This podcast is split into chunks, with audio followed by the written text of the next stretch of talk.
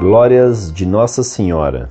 Carta enviada em 20 de 11 de 2000. Caro amigo, meus parabéns pela sua carta intitulada Enigmas aos Protestantes. Esta carta sobre Maria, a Mãe de Deus, é interessante, pois ela aponta em poucas palavras todas as virtudes de Maria. O grande problema é que, aparentemente, ao longo da história, os homens foram acrescentando virtudes divinas a Maria. Eu gostaria de saber se Maria, como Jesus, já existia desde o princípio dos tempos. Por favor, comente os seguintes versículos da Bíblia. Abre aspas. Ora, aconteceu que, ao dizer Jesus estas palavras, uma mulher que estava entre a multidão exclamou e disse-lhe: Bem-aventurada aquela que te concebeu e os seios que te amamentaram. Ele, porém, respondeu: Antes, bem-aventurados são os que ouvem a palavra de Deus e aguardam atenciosamente.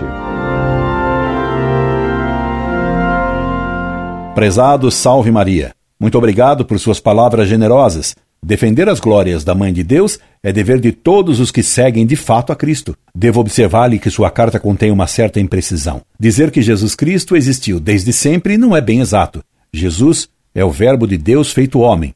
Enquanto Verbo de Deus, ele é eterno. Enquanto homem, ele começou a existir no tempo a partir da encarnação no seio de Maria. A pessoa de Cristo é a do Filho eternamente gerado em Deus. Por isso, sua pessoa, a do Filho, segunda pessoa da Santíssima Trindade, é eterna. Nossa Senhora é puramente humana e só existiu no tempo. Ela de modo algum é eterna. Dizê-la eterna seria um absurdo e nunca a Igreja afirmou isso. Também não é verdade que os homens foram acrescentando virtudes divinas a Maria.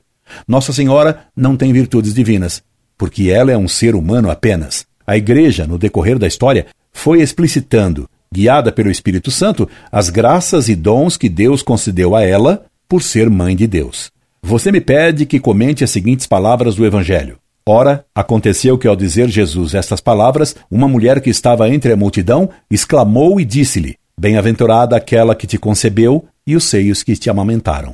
Ele, porém, respondeu: Antes, bem-aventurados são os que ouvem a palavra de Deus e aguardam. Lucas capítulo 11, versículos 27 e 28. Evidentemente, os protestantes querem extrair desse texto a ideia de que Cristo teria procurado diminuir a veneração de sua mãe, colocando acima dela todos os que ouvem e guardam a palavra de Deus. Ora, se essa interpretação fosse correta, ele estaria dizendo que Maria não ouvira nem guardara a palavra de Deus, o que é um absurdo. Além de absurda, essa interpretação contraria os textos da Escritura que afirmam que, e sua mãe conservava todas estas coisas em seu coração.